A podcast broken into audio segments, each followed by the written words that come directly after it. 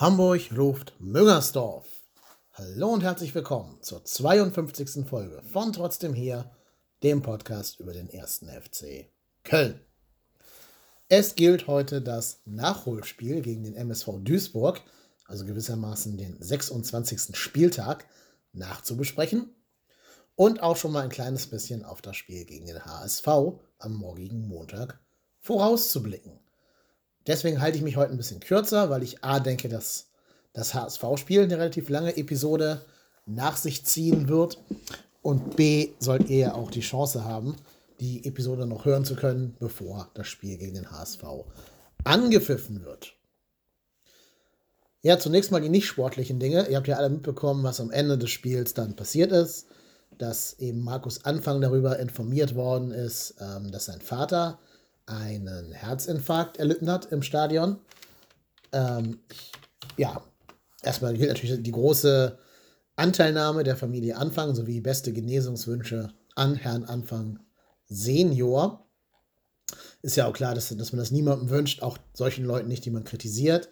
Ähm, ist ja klar, dass das niemand gewünscht hat und dass man da einfach nur sagen kann, toi, toi, toi und halt die Ohren steif, Markus Anfang. Das wird jetzt wahrscheinlich eine schwierigere Zeit für ihn und seine Familie werden.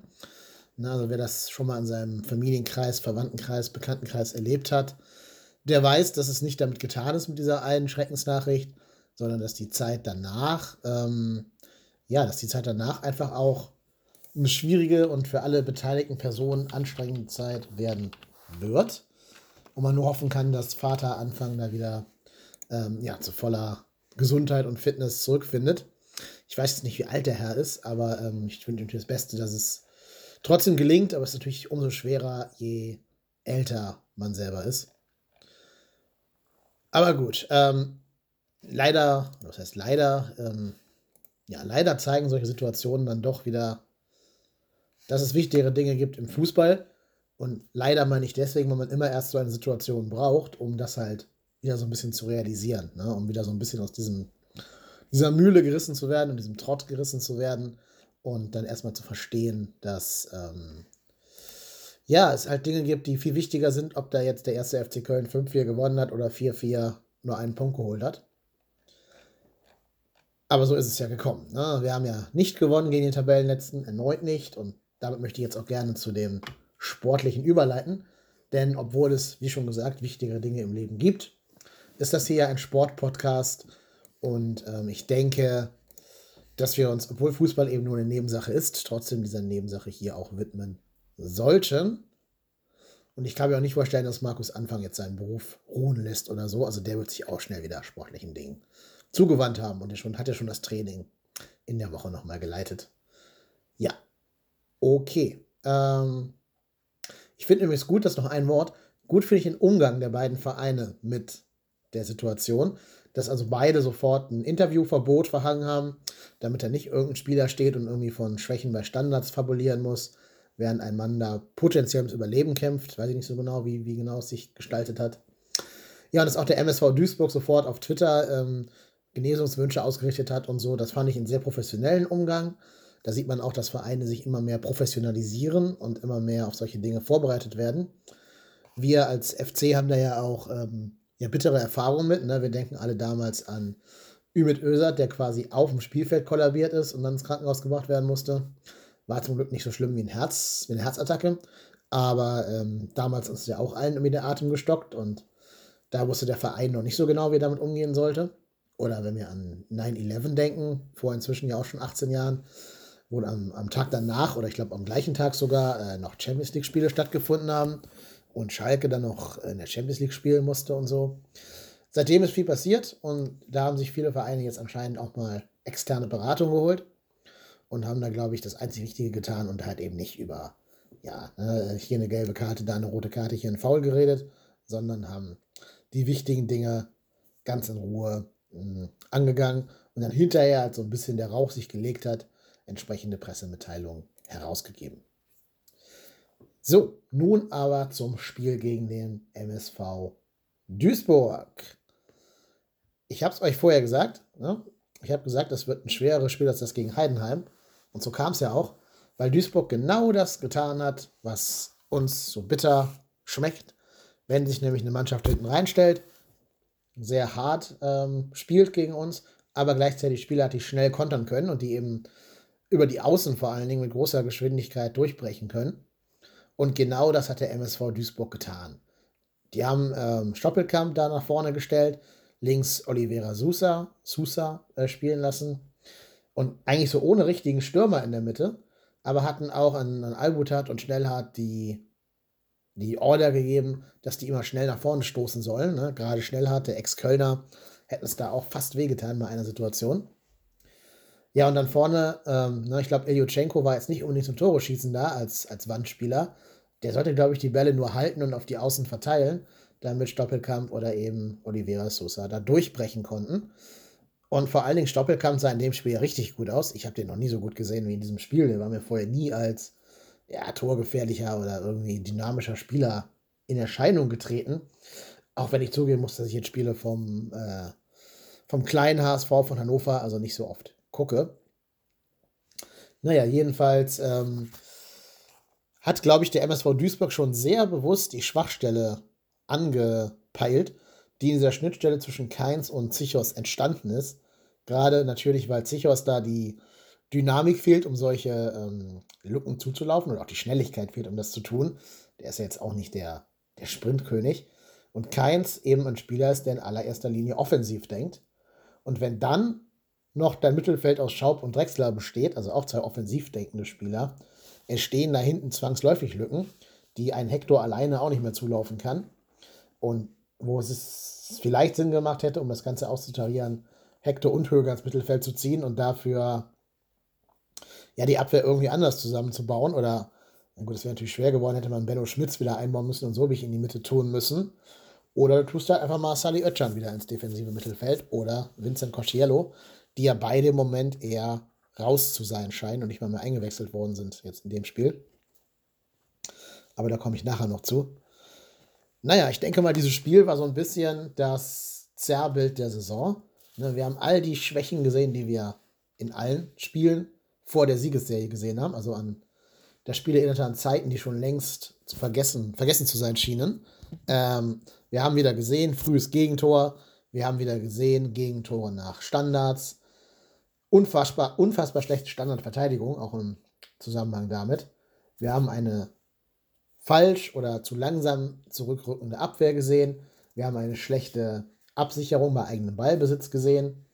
Wir haben viele, viele Dinge gesehen, die eigentlich schon überwunden schienen. Ich weiß nicht, ob das damit zu tun hat, dass, ähm, dass Jorge Mire verletzt gefehlt hat. Der hat nämlich, glaube ich, schon einiges an Dynamik zu bieten, die vielleicht ein So wie ich nicht so hat. Und ich denke, mit Miri hätte man so wie ich auch in die Mitte stellen können und Höger dafür fürs Mittelfeld freigeben können. Denn, das haben wir auch gesehen, Lasse Sobich bei allen Qualitäten ist kein Mann für die rechte Halbverteidigerposition einer Dreier- bzw. Fünferkette. Das habe ich schon im Spiel gegen Heidenheim gesagt, als er eingewechselt worden ist. Dafür fehlt ihm gerade gegen so schnelle, wuselige Spieler dann doch zum einen der tiefe Körperschwerpunkt und zum anderen der letzte Schuss. Schnelligkeit. In der Mitte wäre er in dieser Konstellation, glaube ich, Gold wert mit Mireille auf rechts. Und ich bin fast, fast überzeugt, dass wir, Mireilles Genesung vorausgesetzt, das gegen den HSV auch sehen werden. So habe ich in der Mitte, Hector und Höger defensiv im Mittelfeld und eine andere Konstellation im offensiven Mittelfeld, aber da komme ich gleich noch zu und will nicht vorausgreifen. Was wir eben auch gesehen haben, neben den ganzen Defensivschwächen, ist natürlich, was für ein Goldstück unsere Offensive ist. Also, erstmal hat man gesehen, was für ein Ausnahmespieler Louis Schaub ist. Der brauchte zwar auch 15 Minuten, um wieder reinzukommen in diesen Spielrhythmus, nachdem er halt so lange verletzt ähm, war und lange nicht mehr gespielt hat, seit dem 15. Spieltag nicht mehr in der Startelf gestanden.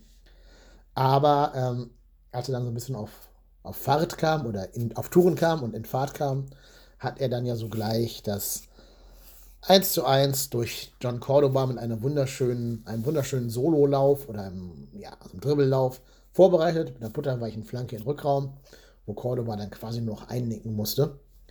Und das 2-2 hat Schaubi dann sogar selber besorgt. Und ja, ne, ähm, man sieht einfach, was für eine überragende Qualität der Junge hat und dass wir den über kurz oder lang dann doch wieder in die Mannschaft einbauen müssen, wenn wir Spielkultur haben wollen. Das muss halt nur alles abgesichert sein, weil er und Drexler ja, sind beides eben, wie ich schon sagte, keine defensiv denkenden Spieler und deswegen ist die ganze Nummer dann auch ein bisschen zu offensiv. Ja, dann nach der Pause hat der FC nach meinem Gefühl mal gezeigt, so hier, Freunde, ihr habt eure Halbzeit gehabt, lieber MSV Duisburg, ihr durftet euch da ein bisschen austoben. Jetzt lasst mir mal die Muskeln spielen und haben dann innerhalb von ein paar Minuten durch Cordoba und Terodde auf 3-2 und 4-2 erhöht. Und da habe ich schon gedacht, na, jetzt ist der Ofen halt aus. Ne? Jetzt hat der FC gezeigt, dass er aus der Vergangenheit dann doch gelernt hat und eben nicht mehr diese anfällige und wackelige Mannschaft ist, wie noch vor der Siegesserie, vor den, also quasi am, bis zum 20. Spieltag oder 22. Spieltag. Ähm, ja, aber denkst du, ne? Ein Tor von erneut Stoppelkamp hat dann gereicht, um uns wieder ins Wanken zu bringen. Ja, und ich glaube, dann war auch jedem klar, dass wir das 4-4 auch noch äh, kassieren würden. Dafür kennen wir alle den FC gut genug, um zu wissen, dass das passieren würde. Und ja, auch das zweite Stoppelkampftor ist wieder über die Keimseite entstanden, wo sie wieder genau diese Schnittstelle angepeilt haben. Ja, und da muss man halt auch sagen, da hat unsere Trainerbank nicht darauf reagiert. Ne? Es war offensichtlich, dass diese Lücke da entsteht. Wir haben 4-2 geführt. Da hätte man also zu dem Zeitpunkt, wo man noch 4-2 oder spätestens, wo es 4-3 steht, also ab der 71. Minute, hätte man vielleicht mal reagieren können. Das ist aber nicht passiert. Stattdessen hat man vor dem ähm, ja, vor dem, vor dem äh, 3-4 noch Risse eingewechselt für Clemens, obwohl wir da schon bedenklich gewackelt haben. Obwohl wir da schon, da war schon klar, dass, ähm, dass Duisburg hier drauf und dran ist, das, den Anschlusstreffer zu erzielen. Und dann bringt der Risse für Clemens. Das habe ich halt überhaupt nicht verstanden. Okay, das kannst du natürlich damit verargumentieren, dass ähm, Risse Spielpraxis sammeln sollte vor dem HSV-Spiel. Kann ich mir vorstellen. Aber Risse ist ja nur noch defensiv schwacher, schwächer als vielleicht Clemens. Und damit hast du dann noch mehr, mh, mm, ja, noch mehr, noch mehr äh, äh, Freiraum offenbart für den MSV Duisburg, den dieser dann noch mehr nutzen konnte. Und deswegen ist es kein Wunder, dass genau da in der Lücke auch der, das Foul passiert ist, aus dem letztlich dann der Treffer entstanden ist. Ähm, also der Freistoß, meine ich, von Wolze entstanden ist, weil genau die Seite eben wieder blank war und Risse hinterherlaufen musste. Naja, immerhin haben sie dann doch reagiert und Geist für Schaub gebracht, um den Ganzen so ein bisschen mehr Defensivität zu geben und ein bisschen mehr Stabilität zu geben. Trotzdem glaube ich, wenn du siehst, dass Stoppelkamp so einen Tag hat und da alles so geil läuft und quasi alles irgendwie, ähm, alles machen konnte, was er wollte mit unserer Abwehr und dann sogar noch ein neuer frischer Mann für Oliveira Sousa eingewechselt wurde, nämlich Diao, da kann man noch überlegen, ob ich nicht auf Viererkette umstelle, oder? Dann muss vielleicht Hector nach links in die Viererkette und du bringst dann vielleicht einen äh, Benno Schmitz für Lasse Sobich oder tust Sobich in die Mitte und lässt Höger rechts verteidigen, hat er ja auch schon getan in der Vergangenheit. Stellt sich generell ein bisschen tiefer und bringst Geist halt neben Hector als zweiten Sechser. Und dann lässt du Duisburg halt zum Zweifel zweimal machen. Du hast da vorne genug Qualität, um, wenn du den Ball erobert hast, irgendwie schnell umzuschalten. Und gerade da wäre dann vielleicht Clemens sogar wertvoller auf dem Platz gewesen, als ihn auszuwechseln. Und was ich halt überhaupt nicht verstanden habe, warum wir die dritte, Wechsel, die dritte Wechseloption nicht gezogen haben. Wir haben nur zweimal gewechselt, obwohl dann auch Leute auf der Bank saßen, die A, totales Material für die erste Elf sind. Ne, also Koschiel und Ötschan hätten ja beide noch als zur Not als dritten Sechser bringen können, um da irgendwie das 4, also das 3-4 über die Zeit zu retten und irgendwie noch ähm, dieses vierte Gegentor zu verhindern, dass wir alle wussten, dass in der Luft lag. Und dann halt wirklich auf Viererkette, zwei Sechser und einen defensiven Zehner davor umstellen. Das oder äh, du bringst halt Modeste und sagst, scheiß drauf, schießt halt hier noch zwei Tore. Oder eins oder so, ne? Ähm, aber gerade warum dieser Modestwechsel nach dem 4-4 dann auch noch ausgeblieben ist, habe ich überhaupt nicht verstanden. Das ist in der 81. hat das 4-4 stattgefunden. Und er hat mir noch 10 Minuten gehabt, inklusive Nachspielzeit, 10, 11 Minuten, um das Ding nochmal zu drehen, also noch ein fünftes Tor zu schießen. Aber nö, kein Modest. Obwohl natürlich da schon klar war, dass Terode und Cordoba äh, also A schon ihren Soll erfüllt haben an Toren, die können ja nur auch nicht jedes Spiel irgendwie zwei bis drei Tore schießen. Und B natürlich auch platt waren nach so einem Spielverlauf. Und dann glaube ich schon, dass so ein Modeste bei der Abwehr da hinten, die ja bei Duisburg nur auch alles andere als sicher war, dass da so ein Modeste auch noch ähm, für große Gefahr gesorgt hätte. Und da Risse da ja schon auf dem Platz war, wäre Modest auch ein guter Abnehmer für seine Flanken gewesen.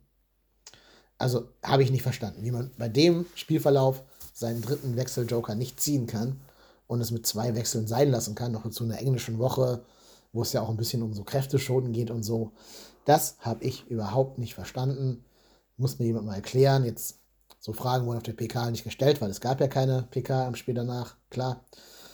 Aber ich würde es trotzdem gerne mal, ähm, ja, gewusst haben. Hätte mir gerne mal jemand erklären sollen, warum nicht noch irgendein Wechsel stattgefunden hat. Entweder zum Stabilisieren vor dem 4-4 oder zum neuerlichen Torerfolg nach dem, nach dem 4-4. Jo, Mensch, ich werde es nicht verstehen. Ich bin gespannt, was die Mannschaft aus diesem Spiel mitnimmt für das HSV-Spiel. Ich hoffe, dass dann wieder Jorge Meret zurück ist und möchte jetzt gerne noch überleiten in das Segment, wo es um den HSV gehen soll. Denn das Spiel ist ja so ein bisschen, ja, im Prinzip das Highlight-Spiel der zweiten Bundesliga-Saison, ohne jetzt den anderen Vereinen dazu nahe treten zu wollen oder irgendwie ähm, uns jetzt auf so, so ein Podest heben zu wollen.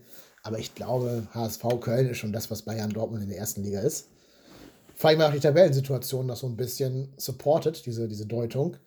Denn jetzt im Moment ist der FC Köln natürlich weit weg vom HSV. Also wir liegen ja dann doch einiges an Punkten und Toren vor denen. Wir haben sieben Punkte Vorsprung und 31 Torverhältnispunkte. Das ist auch geil, ne? 31 Torverhältnispunkte. Mehr als der zweite. Super geil. Ähm, ja, und das sieht jetzt schon mal sehr weit entfernt aus. Aber lass den FC mal verlieren. Sollte der HSV durch sein obligatorisches Lasogga-Tor irgendwie zum 1-1 oder 1-0 kommen gegen uns und dann gewinnen, ähm, dann haben wir plötzlich nur noch vier Punkte Vorsprung. Mit Torverhältnis kannst du sagen fünf, aber das, das kann man halt am ehesten noch aufholen in den dann verbliebenen noch fünf Spielen, wo es mal 15 Punkte zu vergeben gibt. Glaube ich zwar auch nicht dran, aber für den HSV ist der Dreier verdammt wichtig, gar nicht mal um uns einzuholen. Das wird dem unterm Strich egal sein, wenn die aufsteigen, ob die jetzt Erster oder als Zweiter aufsteigen. Aber die müssen sich halt echt vor unten schützen. Die haben von den drei Mannschaften, die da um Platz 2 sich balgen, oder sagen wir vielleicht, ähm, ja, vielleicht sind sogar vier Mannschaften, wenn wir Heidenheim mit reinrechnen. Und davon haben zumindest Union Berlin und Paderborn das deutlich bessere Torverhältnis als der HSV. Ja, der HSV hat plus 8, Union hat plus 17 und Paderborn plus 24. Das ist das zweitbeste der Liga nach uns, nach dem FC. Und das heißt, da Union noch zwei Punkte von Hamburg entfernt ist und Paderborn nur drei Punkte entfernt ist, dass die bei Punktgleichheit den HSV auf den auf, aus den Aufstiegsrängen kicken würden und auf den Relegationsplatz verbannen würden. Wo der HSV dann wahrscheinlich gegen den VfB Stuttgart oder den FC Augsburg spielen müsste.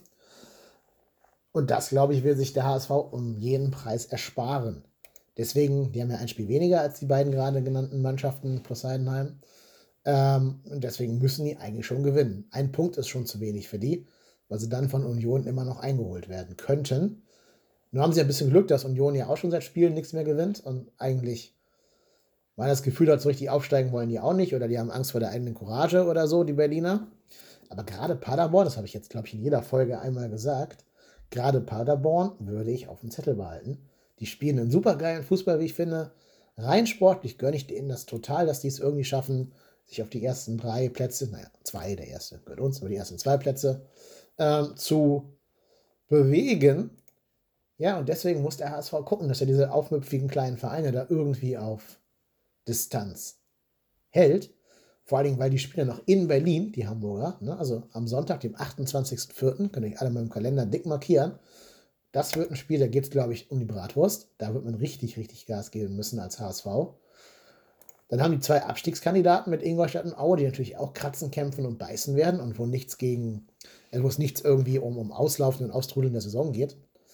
Und dann, meine Freunde, am Sonntag, dem 12. Mai, spielt der HSV noch in Paderborn. Sonntag um 15.30 Uhr, ne? Ja, und das heißt, die haben noch Berlin und Union vor der Brust. Ähm, zwei Abstiegskandidaten und mit Duisburg den dritten Abstiegskandidaten. Also nur Vereine, um die es noch um was geht.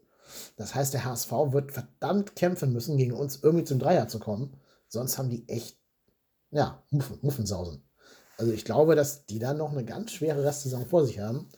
Gerade weil die auch aus dem Tritt gekommen zu sein scheinen. Die hatten ja so eine Phase, wo die so ein bisschen, ja, ich möchte fast sagen, so dieses, diese Unverwundbarkeit Aura um sich hatten. Wo die immer scheiße gespielt haben, aber trotzdem irgendwie zum Sieg gekommen sind. Lasogga hat das Ding reingemurmelt oder ein Freistoß von Aaron Hunt oder sei es, sei es ein Eigentor vom Gegner gewesen oder keine Ahnung.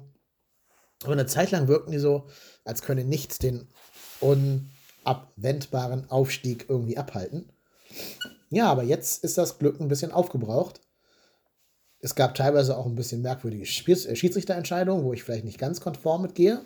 Das mit dem HSV zugutehalten. Aber spielerisch finde ich das schon ein, ja, sehr schwach, was die da anbieten. Was mich eigentlich ein bisschen wundert, weil ich dachte, die wären schon zwei Schritte weiter gewesen. Und ich halte ja auch Hannes Wolf eigentlich für einen guten Trainer. Nun muss man aber auch sagen, so gut wie ihn alle finden und so viel Vorschusslorbeeren, wie er bekommen hat, so ganz hat er noch nicht geliefert, was Ergebnisse angeht bei Stuttgart und beim HSV, wo er beides Mal nach einer relativ guten Startzeit dann doch relativ stark eingebrochen ist und nicht, nicht mehr viel geholt hat. Und so hat der HSV dann sogar letzte Spieltag gegen Magdeburg verloren. Und ich habe das Spiel nicht gesehen, aber was ich so höre von Leuten, die es gesehen haben, nicht mal unverdient. Also es war wohl durchaus eine Niederlage, die der HSV sich selber zuzuschreiben hat. Ist natürlich dann immer bitter, wenn die letzten Minute passiert, der Nachspielzeit, ne? also wenn da noch ein Tor reingemurmelt wird. Aber auch ein 1 zu 1 wäre ja für die Ansprüche des HSV beim ersten FC Magdeburg mit Verlaub ein bisschen zu wenig gewesen. Genau wie auch ein 4-4 bei MSV Duisburg für uns zu wenig ist. Darf man nur auch nicht vergessen, nicht? Ja, und davor gegen Bochum so ein mageres 0-0 gespielt. Ähm, ja, läuft einfach nicht bei denen, ne? Gegen Darmstadt haben sie verloren. Also, ja, die sollten eigentlich mehr Muffensausen haben als wir, die wir gerade aus einer ganz großen Siegesserie kommen und auch gegen Duisburg ja immerhin nicht verloren haben, auch wenn natürlich der Spielverlauf ein Downer war. Aber ähm, wenn du jetzt nicht mehr selbstbewusst in dieses Spiel gehst, als erster FC Köln, ja, wann denn dann? Also, wir hatten ja damals schon nach einer relativ starken Phase den HSV, als wir das System umgestellt hatten auf 3-5-2 und Dynamo aus dem äh, Stadion geschossen haben. Und trotzdem haben wir uns dann vom HSV total den Schneid abkaufen lassen und da gespielt wie ängstliche Penäler, die irgendwie nur auf 0-0 bedacht waren wo wir gedacht haben, bloß alles absichern. Ne? So ein bisschen wie der FC Bayern gegen Liverpool in der Champions League im Hinspiel. Super defensiv, super ängstlich und ohne jemals den Schalter nach vorne umlegen zu können. Und genau das sollte uns halt morgen nicht passieren. Deswegen hoffe ich auch, dass der Trainer mit der Aufstellung schon zeigt, dass mit uns zu rechnen ist. Wir mit der besten Elfte auflaufen und erstmal noch nicht auf, auf Absicherung und Stabilität gehen, also nicht mit Doppelsechster beginnen, sondern ähm, wir uns vielleicht überlegen, ob wir Schaub und Drexler wirklich uns erlauben können im Mittelfeld oder nicht zu viele Lücken lassen. Aber ich denke, ähm, wenn wir davon ausgehen, dass alle fit sind, wirst du einen von beiden erstmal auf die Bank setzen müssen. Oder du tust Clemens auf die Bank und dafür Drexler nach rechts außen und siehst dafür zu, dass du im Mittelfeld vielleicht mit äh, Hector und Cosciello ein bisschen mehr, ja, äh, Ballkontrolle einbaust und ein bisschen mehr defensiv denken. Oder, falls Mire bis dahin fit wird, tust du Sobich in die Mitte der, Vier der Dreierkette und dafür dann eben äh, Mire in die rechte Halbverteidigerposition und dann Höger neben Hector ins defensive Mittelfeld. Und davor dann einen aus den beiden, Schaub und Drexler. Oder vielleicht auch keins mal eine Pause geben.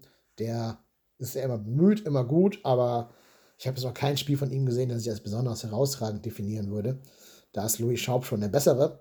Auch wenn ich finde, dass der auf links außen genauso verschenkt wäre wie Drexler auf rechts außen. Aber du musst halt schon gucken, dass die ganze Mannschaft irgendwie statisch balanciert ist. Du sollst sie nicht defensiv aufstellen und nicht irgendwie auf Sicherung gehen, sondern auf deine eigenen Stärken und die irgendwie rausstellen.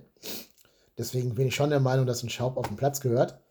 Ein Drexler-Freund werde ich einfach nicht mehr werden. Sorry, tut mir leid an alle Fans von Drexler da draußen. Ich halte ihn für ja, was soll ich sagen? Er hat, macht die Tore, er macht die, er ist effizient in, in Sachen Torvorlagen und Torschießen, ne? aber es überzeugt mich alles nicht. Es ist so ein bisschen dieses Thomas Müller-Syndrom in schlechter, wo alles, was er tut, immer aussieht wie Zufall. Ich gehe davon aus, ne, die alte Philipp Lahm Weisheit, immer Zufall ist halt auch Können. Also immer Glück ist, ist Können, hat er gesagt. Ich habe es ein bisschen abgewandelt. Aber ähm, ja, so ganz überzeugt mich das nicht. Und vor allen Dingen fehlt mir da auch so ein bisschen die, die defensive Absicherung bei beiden, also bei Schaub und bei Drexler. weswegen ich eben nicht beide zusammen da spielen lassen würde, habe ich schon ein paar Mal gesagt. Unser Glück ist natürlich, dass der HSV auch nicht in Bestbesitzung kommen kann. Die spielen ohne Aaron Hunt und das ist für uns ein gutes Zeichen, denn ich habe gerade noch beim Kicker nachgelesen, es gibt eine total faszinierende Statistik und die besagt, dass der HSV mit Aaron Hunt, man glaubt es gar nicht, im Schnitt 2,4 Punkte holt, ohne Aaron Hunt im Schnitt 0,9 Punkte. Und das ist dann schon tatsächlich eine ganz krasse äh, Statistik für einen einzigen Spieler. Da sieht man eben die Abhängigkeit. Ne? Ich würde gerne mal wissen, wie die Statistik für, für La aussieht, wie viele Punkte die wohl ohne den bis jetzt geholt haben. Und der scheint mir ja auch ein bisschen angeschlagen zu sein. Also ganz fit ist der eh nie, aber halt auch für seine Verhältnisse angeschlagen. Ja, und da bin ich mal gespannt, wie die sich ohne ihren Aaron Hunt schlagen werden. Zumal ja auch Louis Holtby gelb gesperrt fehlt. Und das freut mich besonders, weil ich immer noch der Meinung bin, Louis Holtby hat uns schon gerne mal ein Tor eingeschenkt. Und das, ähm, ja, das kann er dieses Mal nur nicht tun. Und ich muss nicht sein doofes Gesicht beim Feiern ertragen, wenn er wieder sein Rücklauf, Rückraumlauf-Tor geschossen hat, wie er es jetzt schon dreimal gegen uns geschossen hat, gerade in der Abstiegssaison. Und deswegen bin ich froh, dass der fehlen wird. Und ansonsten, glaube ich, musst du dich da vom HSV auch nicht verstecken. Also, ich finde, die haben zwei Spieler, die ich wirklich herausragend gut finde. Das ist einmal Douglas Santos ähm, als Linksverteidiger, den, der eigentlich zu gut ist für die zweite Liga, auch wenn er gerade so ein bisschen eine Formdelle zu haben scheint. Den musst du halt im Griff behalten. Was für mich noch ein Grund mehr wäre, dass nicht so wie da auf der rechten Halbverteidigerposition spielen soll, sondern bitte Mire oder ja, zur Notenspieler, der halt mehr Dynamik bringt als Sobich gegen Douglas Santos. Und den zweiten richtig guten Spieler finde ich Mangala. Na, den haben sie ja von Stuttgart geliehen. Und der ist echt gut, auch wenn er auch gerade so eine Formkrise hat, genau wie quasi der gefühlt der ganze HSV. Ja, aber ähm, den musst du halt auch sofort anlaufen. Ne? Der Mangala darf gar nicht dazu kommen, seine Bälle zu verteilen. Da musst du sofort demjenigen, der da auf der 10 spielt, also egal ob Schaub oder Drexler, sagen, anlaufen, anlaufen, anlaufen. Oder zur Not Cordoba auf den abstellen und sagen, immer zurückfallen lassen und Mangala bei der Ballannahme schon stören. Ich glaube, dafür ist Cordoba der prädestinierte Mensch. Ja, ansonsten die Abwehr, ne? Bates, Papadopoulos, Van Drongelen. Ich glaube, da kannst du bei einem Sturm, der aus Terodde, Cordoba, Schaub, Drexler und oder Modest besteht, durchaus mit einem Tor rechnen. Vor allen Dingen, weil ja auch Papadopoulos lange verletzt war und auch gegen Magdeburg mit so einem recht ungestümen Einsteigen da sein, seine gelbe Karte provoziert hat. Der ist also auf keinen Fall bei 100 Prozent. Ja, Bates fand ich jetzt noch nie irgendwie ein Erstliga- oder gar Zweitligaspieler. Ähm, ja, der wird sich umgucken müssen in der ersten Bundesliga, wenn die aufsteigen. Ja, und von Drongelen hat, glaube ich, mehr Potenzial, als er beim HSV gerade zeigen kann. Aber, ähm, naja, ich kann dazu nur sagen, die haben gegen eine Mannschaft verloren, die von Michael Oenning trainiert wurde. Ne, ich glaube, da müssen wir uns also nicht die ganz große Angst machen. Und wenn wir es schaffen, uns keine Angst zu machen, wenn wir angstfrei ins Spiel gehen, dann haben wir doch alle Chancen am Montag zu gewinnen. Zur Not würde uns auch der Punkt reichen, dem HSV nicht. Die müssen was tun. Und genau das sollten wir ausnutzen. Und genau das musst du auch mit entsprechend viel Cojones angehen, dieses Spiel. Und ich hoffe, dass die Mannschaft jetzt einmal zeigt, dass sie diese Cojones hat und sich nicht wieder in diese Duckmäuschen, Angst habe, Schwiegersohn-Mentalität begibt, sondern einfach mal zeigt, ey, wir sind die Tabellenführer, wir haben irgendwie 27 mehr Punkte Tordifferenz als ihr, wir haben auch entsprechend viele Punkte in der normalen Tordifferenz mehr als ihr, sieben. Wir haben hier die Hosen an und das ist unser Heimspiel. Wir spielen in Köln, das ist unser Stadion. Ihr holt hier mal gar nichts, Freunde.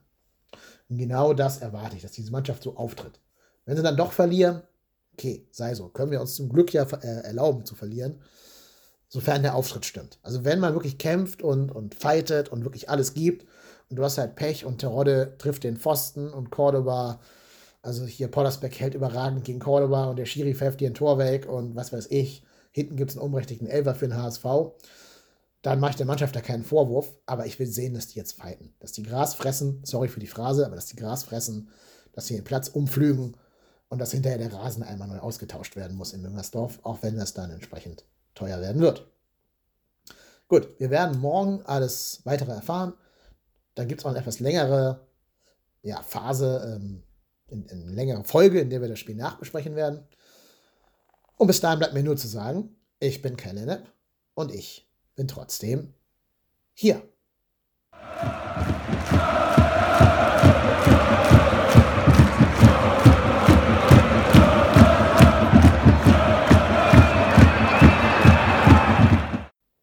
Das war die 52. Folge von Trotzdem hier, dem Podcast über den ersten FC Köln. Wenn dir gefallen hat, was du gehört hast, dann kannst du uns besonders helfen, indem du eine Rezension bei iTunes oder einem der anderen Podcast-Anbieter hinterlässt. Außerdem freuen wir uns über sämtliche Likes und Retweets auf Twitter und generell, wenn du diesen Podcast durch Mundpropaganda ein bisschen bekannter machst. Also bitte liken, sharen, rezensieren. Damit helft ihr uns mehr als mit kleinen Geldspenden, die andere Podcasts von ihren Hörern möchten. Macht Idiot, ich bin raus und tschö.